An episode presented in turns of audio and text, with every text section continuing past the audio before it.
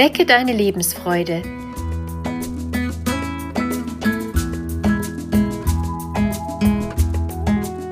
Der Coaching-Podcast von und mit Maja Günther.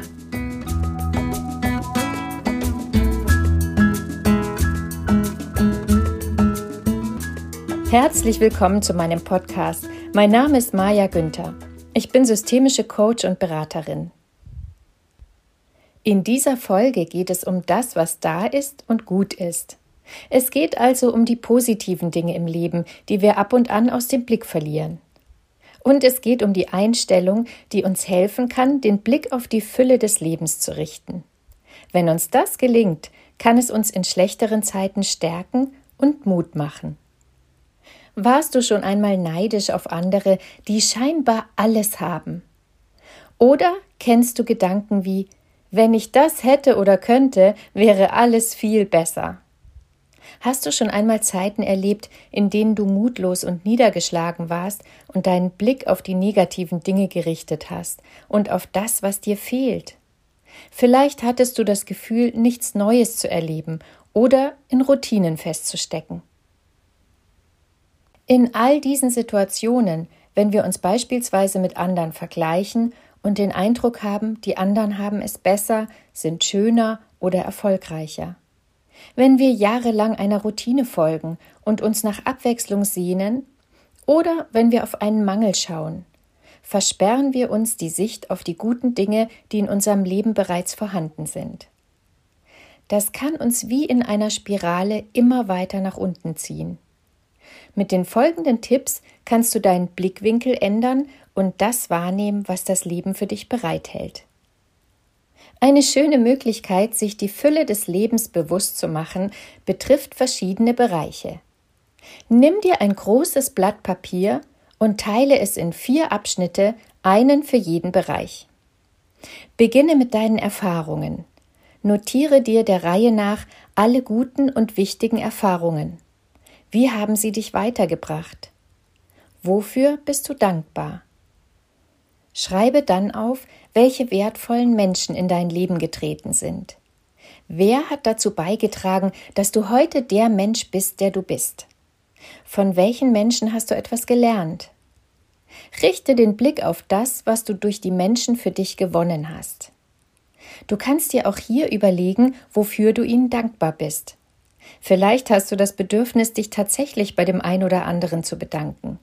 Du kannst die Dankbarkeit aber auch nur für dich im stillen empfinden. Dann notierst du, was dein Körper bisher für dich getan hat. Er hat dich durch dein Leben getragen. Vielleicht warst du nicht immer gesund und stabil, aber dein Körper hat durchgehalten. Worauf kannst du dich bezogen auf deinen Körper verlassen? Wofür bist du deinem Körper dankbar? Im nächsten Schritt kannst du an deine Umgebung bzw. die Natur denken. Was schenkt sie dir? Wofür bist du ihr dankbar? Du kannst diese Übung auch ohne Notizen zu machen in deinen Alltag einbauen. Wenn du einkaufst, kannst du dir bewusst machen, dass die Natur es möglich macht, dass du gutes Obst und Gemüse kaufen kannst. Die Verkäufer verkaufen es dir. Du kannst dankbar sein, dass dich die gute Nahrung gesund hält. Vielleicht hast du auch eine Obst- oder Gemüsesorte, die dir besonders gut schmeckt und du bist dankbar für den Genuss, den dir das Essen bereitet. Oder du richtest dir deinen Teller schön an und bist dankbar, dass du dich darüber freust. Vielleicht ist jemand da, der mit dir genießt und ihr habt eine schöne gemeinsame Zeit. Es ist ein ständiger Kreislauf.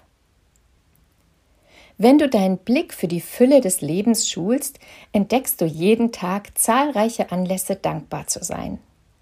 Du richtest deine Aufmerksamkeit auf die positiven Dinge im Leben und das kann dich stärken. Es gibt so vieles, was vorhanden ist, für uns aber so selbstverständlich verfügbar, dass wir seinen Wert vergessen. Gerade in der Herbstzeit ist das Erntedankfest eine schöne Möglichkeit, sich daran zu erinnern und das zu zelebrieren. So kannst du immer weiter zurückgehen bis zum Lauf der Jahreszeiten oder der Planeten. Es braucht die Sonne und den Regen, damit etwas wachsen und gedeihen kann. Überall steckt Energie oder Arbeit drin. Betrachten wir es so genau, ist nichts selbstverständlich.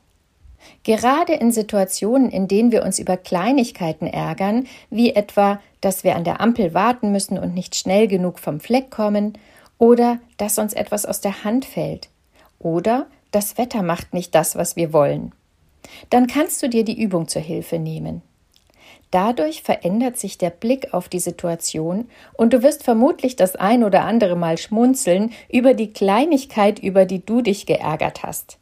Aus dieser Perspektive wird sie nämlich wirklich zur Kleinigkeit. Ich wünsche dir eine Zeit voll Dankbarkeit und das Gefühl, aus der Fülle schöpfen zu können. Du selbst bist Teil dieser Fülle. Deine Maja Günther